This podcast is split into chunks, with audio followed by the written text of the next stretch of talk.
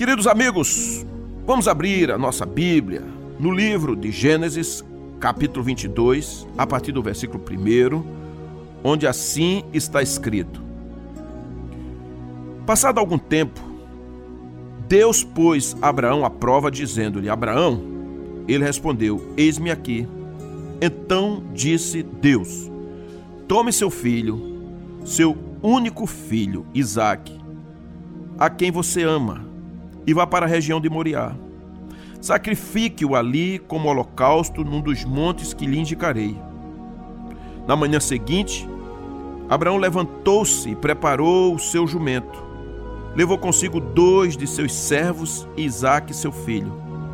Depois de cortar lenha para o holocausto, partiu em direção ao lugar que Deus lhe havia indicado.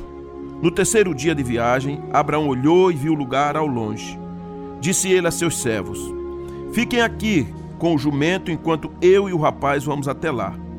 Depois de adorarmos, voltaremos. Abraão pegou a lenha para o holocausto e a colocou nos ombros de seu filho Isaque. E ele mesmo levou as brasas para o fogo e a faca. E caminhando os dois juntos, Isaque disse a seu pai Abraão: Meu pai. Sim, meu filho. Respondeu Abraão. Isaque perguntou: As brasas e a lenha estão aqui, mas onde está o cordeiro para o holocausto? Respondeu Abraão: Deus mesmo há de prover o cordeiro para o holocausto, meu filho. E os dois continuaram a caminhar juntos. Quando chegaram ao lugar que Deus lhe havia indicado, Abraão construiu um altar e sobre ele arrumou a lenha amarrou seu filho Isaque e o colocou sobre o altar em cima da lenha. Então estendeu a mão e pegou a faca para sacrificar seu filho. Mas o anjo do Senhor o chamou do céu: Abraão, Abraão, eis-me aqui, respondeu ele. Não toque no rapaz, disse o anjo. Não lhe faça nada. Agora sei que você teme a Deus, porque não me negou seu filho, seu único filho. Abraão ergueu os olhos e viu um carneiro preso pelos chifres no arbusto. Foi lá, pegou-o e sacrificou como holocausto em lugar de seu filho. Abraão deu àquele lugar o nome de O Senhor proverá.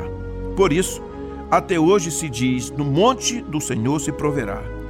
Pela segunda vez, o anjo do Senhor chamou do céu a Abraão e disse: Juro por mim mesmo, declara o Senhor que, por ter feito o que fez, não me negando seu filho, seu único filho, esteja certo de que o abençoarei e farei seus descendentes tão numerosos como as estrelas do céu e como a areia das praias do mar. Sua descendência conquistará as cidades do que lhes forem inimigo, e por meio dela todos os povos da terra serão abençoados, porque você me obedeceu. Meus amados, meus amigos, essa mensagem ela traz para nós palavras desafiadoras. Ela fala de fé, fala de descanso e fala de uma promessa.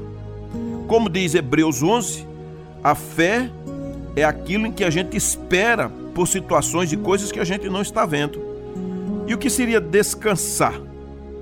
É viver uma vida, mesmo tendo pressão, mas ter paz, ter tranquilidade. E a promessa? é viver não de acordo com as circunstâncias que estão ao nosso redor, mas por aquilo que a palavra de Deus promete, por aquilo que ela gerou no nosso coração. Promessas específicas onde o Espírito Santo revela para nós.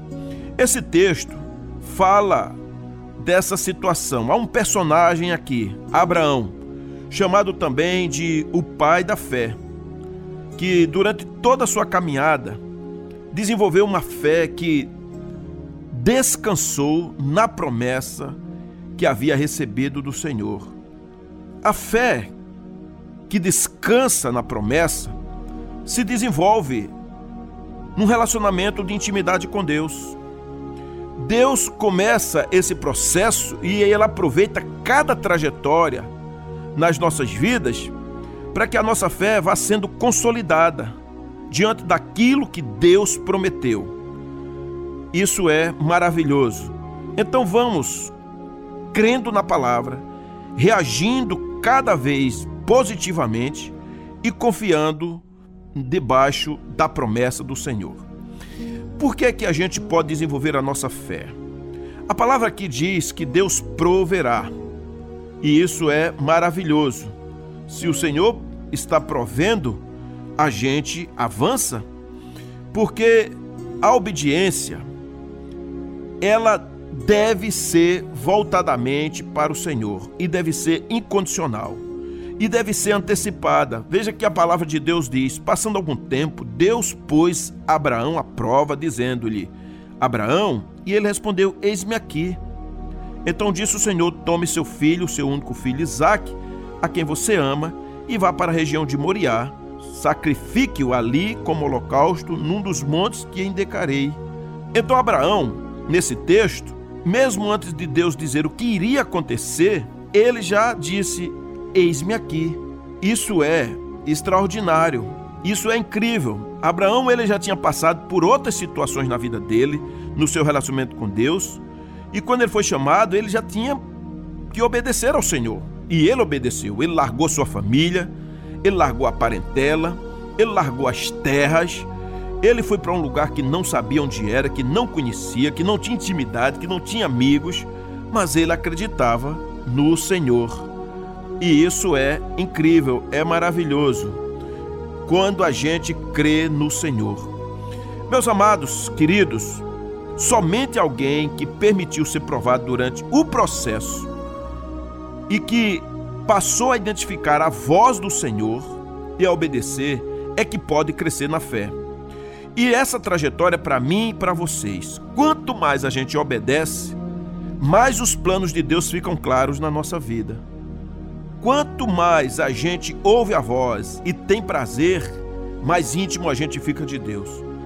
Quem só conhece o Senhor por falar, não consegue desenvolver a fé, não consegue produzir obediência, não consegue esquecer o passado, pois obediência é fruto de quem ouve e quem coloca em prática.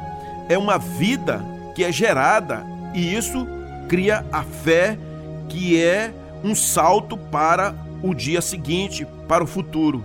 Nós precisamos. Então, nessa história aqui, nesse texto, Abraão já conhecia o Senhor o suficiente e sabia da provisão de Deus em sua vida, por isso que ele não precisava questionar. Ele apenas disse: Eis-me aqui.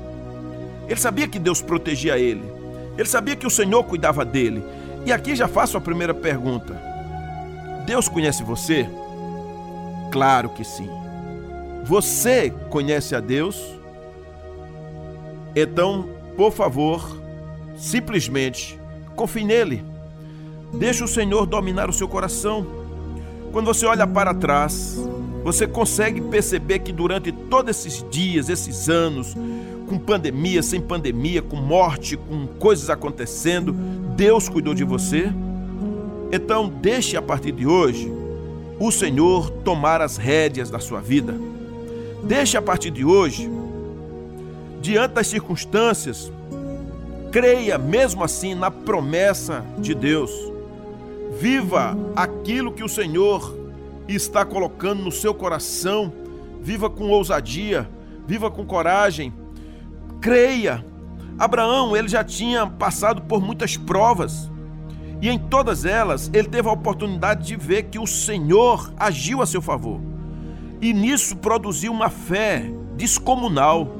E essa fé fez com que ele pudesse dizer: Senhor, eu não vou andar preocupado, não vou andar ansioso, não vou andar é, agitado, eu vou descansar em Ti.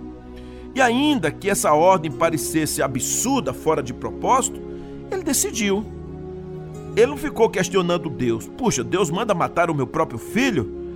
Mas ele olhou para trás e disse: Deus cuidou de mim até aqui, essa prova agora é a pior, a mais difícil, não diria pior, mas a mais complexa de todas. Então eu irei crer.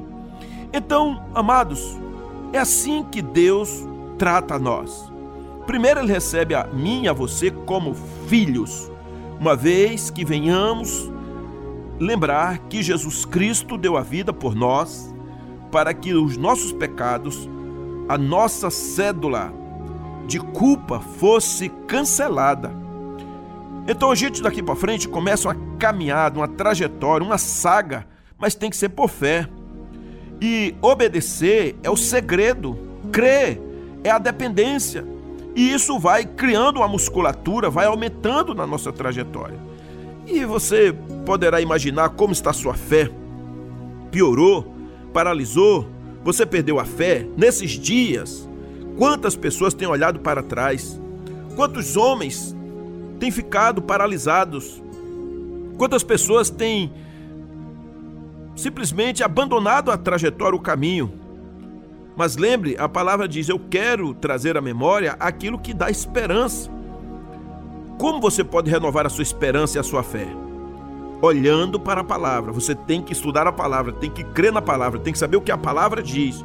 Olhando para Cristo e saber que as lutas que nós passamos, o Senhor não está de olhos fechados. O Senhor sabe que a luta que eu e você estamos passando são suportáveis.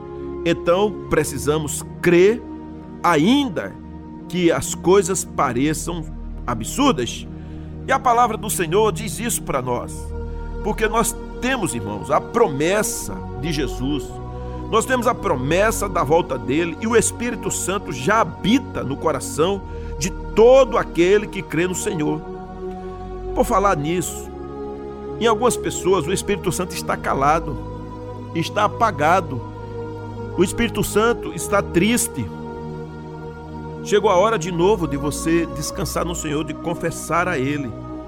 Chegou a hora de você lembrar que se andar sozinho, você é uma pessoa frágil, a incredulidade aumenta, o espírito de medo se instala em você, da intimidação, da inconstância, você começa a tentar se proteger em outras coisas que estão fora do controle de Deus, que você não submete ao Senhor, apesar que Deus tem o controle de tudo, mas você sai da proteção de Deus.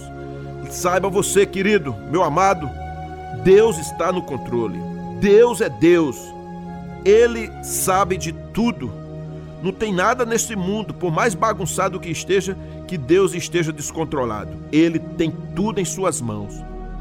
Então você precisa fortalecer a sua fé. O versículo 3, aqui de Gênesis 22, diz: Na manhã seguinte, Abraão levantou-se e preparou o seu jumento. Levou consigo dois de seus servos e Isaque, seu filho. Depois de cortar lenha para o holocausto, partiu em direção ao lugar que Deus lhe havia indicado. Percebam todos, quando Deus está presente na nossa vida, quando andamos por fé, a gente é encorajado pela palavra de Deus, mesmo sem entender.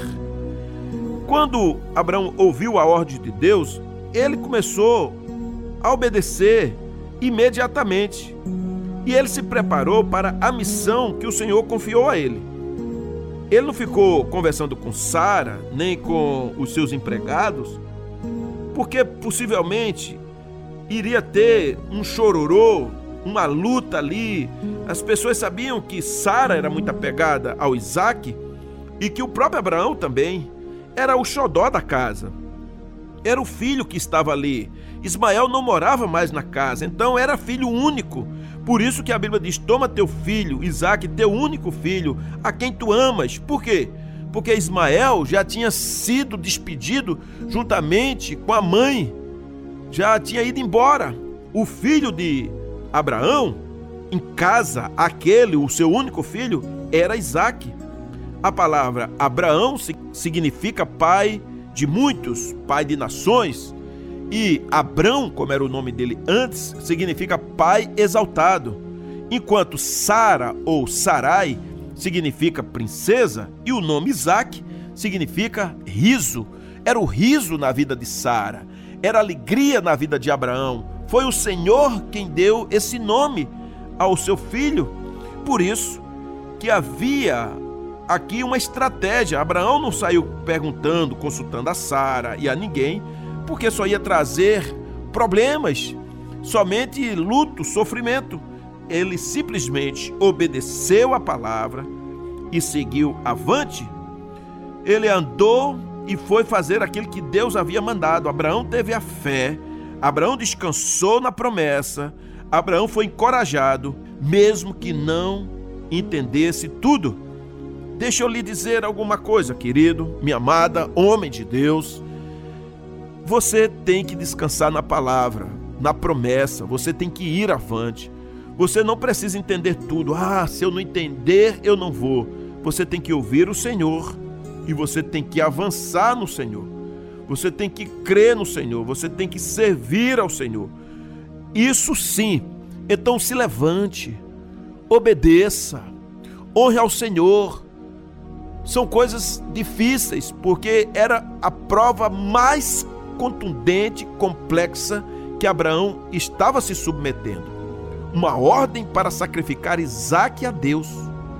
Você já imaginou isso? Então, aqui tem uma analogia com Jesus, porque Jesus era o Filho de Deus. Quando eu digo era, estou falando aqui no verbo grego, auristo, que ele era, ele é e sempre será. Ok? Então, sendo ele o Filho eterno, Filho amado de Deus, a palavra de Deus diz que Deus amou o mundo de tal maneira que decidiu entregar seu Filho, para que todo aquele que nele crê não morra, mas tenha a vida eterna. Até hoje é assim. Se você está aí perdido, se você está religioso, se você está apostatando, se você está frio, se você está carnal, só tem uma saída para você, para nós, para a humanidade, é crer em Jesus, é confessar os seus pecados, é se voltar ao Pai é deixar com que Jesus salve as nossas vidas pelo poder do seu sangue. Então aqui, Isaac sendo filho de Abraão, o Senhor disse: leve ao monte e sacrifique ele para mim. Vá lá. E ele foi. Abraão é uma espécie de Deus, é uma analogia, como se fosse o Pai, o Deus eterno. O Isaac é uma figura de Jesus. E por isso, que Isaac foi até o monte para ser sacrificado. Mas o Senhor não aceita sangue de homens pecadores. Isaac já trazia no seu DNA o pecado do seu pai e da raça adâmica. Por isso que não adianta você querer dar vida pelo seu filho, porque não resolve o problema. Só tem um sangue que o pai aceita. Só teve um sacrifício porque era puro era o Cordeiro de Deus. Esse é o sacrifício de Jesus. Então, eu quero voltar aqui e dizer: agarre a promessa de Deus, mesmo que você não entenda. Saiba com toda convicção, ainda que não haja lógica, mas o Senhor está no controle da sua vida. Por isso, quando a gente tem uma fé no Senhor, ela responde a todas as outras perguntas. Você pergunta como é isso? Você fala assim: só sei o seguinte, eu creio que o Senhor é o Deus do impossível. Então, às vezes, a gente recebe orientações do Senhor e não dá para descartar logo, irmãos. Muita gente descarta porque não vê a lógica. Parece uma coisa contrária aos planos de Deus. A gente já fica angustiado. Não, Deus não pode ter falado isso. Deus sabe que eu não aguento que não pode, eu não vou, eu não quero estar nisso, em nome de Jesus.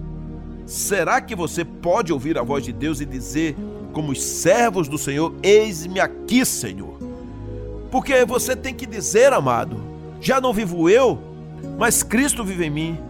Então perceba que na história da palavra de Deus, várias foram as ações onde Deus levou seus profetas e seu povo a agir que somente pela fé era possível ir além. Do contrário, eram coisas terríveis, absurdas. E então aqui Abraão, ele dá uma lição para nós. Ele mostra que o que importa é obedecer a Deus, ainda que para isso tenha que perder coisas preciosas. Abraão estava disposto a sacrificar seu próprio filho para agradar seu único Deus, porque ele acreditava que Deus era poderoso para ressuscitar. Deus ressuscitou Jesus, ele deu a vida por nós, mas Deus ressuscitou. Abraão é como se estivesse antevendo a morte de Jesus, a ponto de acreditar que, que o próprio Deus ressuscitaria Isaac, porque ele acreditava que Isaac voltaria com ele, mesmo Deus tendo dado a ordem do sacrifício. Então, que respostas nós temos diante de tantas situações? Nós precisamos saber que Deus está no controle, não nós. Que o Senhor, Ele é quem de fato sabe da nossa vida. E quando Ele pede para pagarmos um preço, nós devamos fazer isso. Nós deveremos ter uma fé que simplesmente deposita no Senhor total descanso. E aquilo que Deus prometeu, ele fará. Por isso que a palavra aqui é conhecida por Iavé Jirê, ou Javé Jirê, ou Jeová Jirê, Deus da promessa, Deus proverá.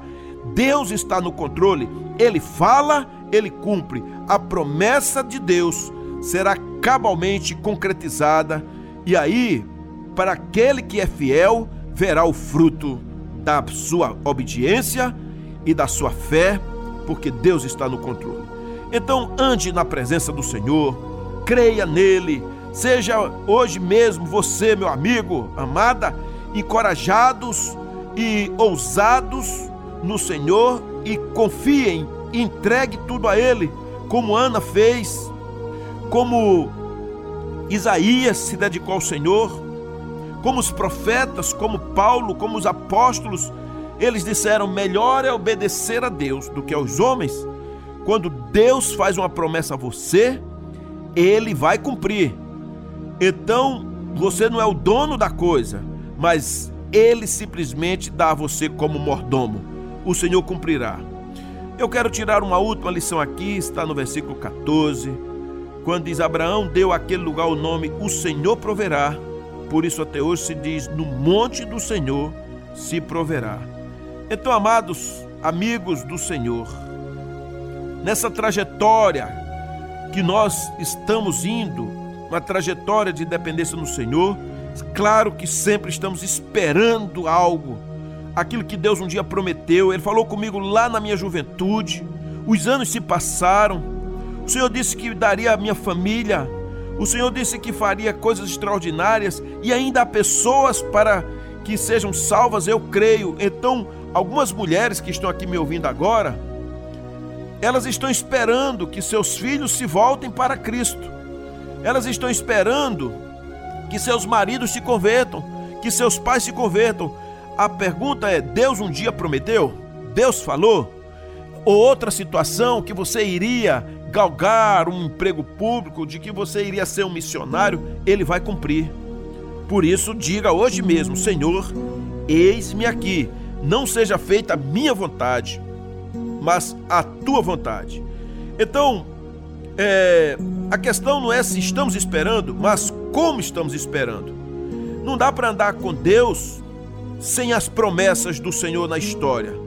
Quando a gente um dia abriu o coração, rasgou o coração e aceitou a Jesus, a nossa vida passou agora a ser a vida de Deus em nós porque a partir daí Deus vai revelando a nossa história.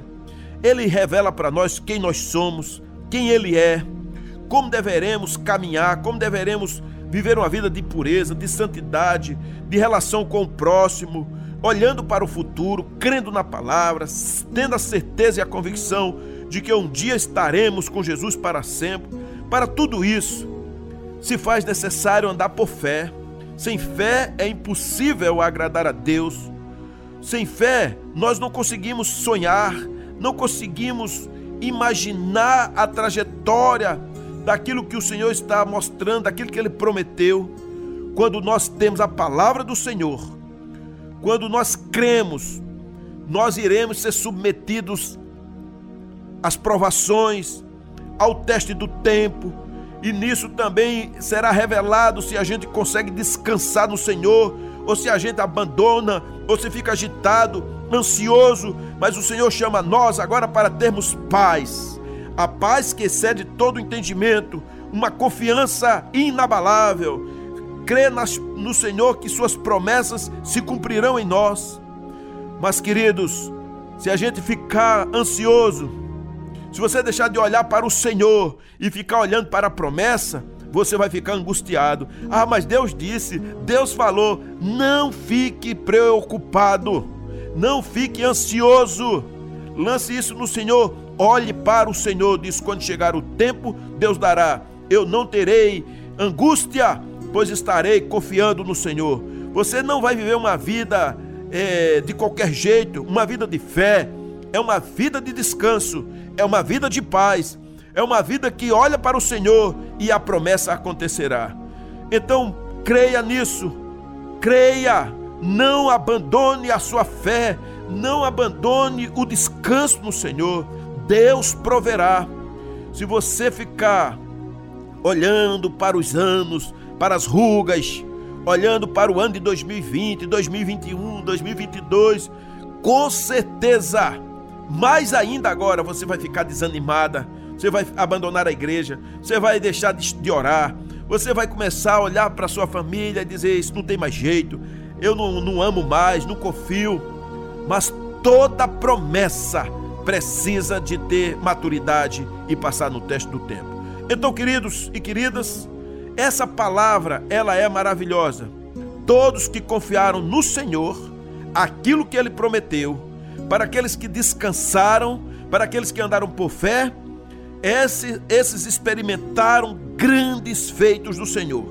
E aqueles que estão na promessa e que creem no Senhor, que têm a certeza que Deus está no controle de tudo, digo a vocês: o que ele prometeu, ele vai cumprir Saibam vocês, amados e amadas, Ele é fiel, Ele não está com a mão encolhida, Ele vai fazer. Você é amada dele, você é amado do Senhor, o milagre virá. Então não olhe para o milagre, olhe para o Senhor.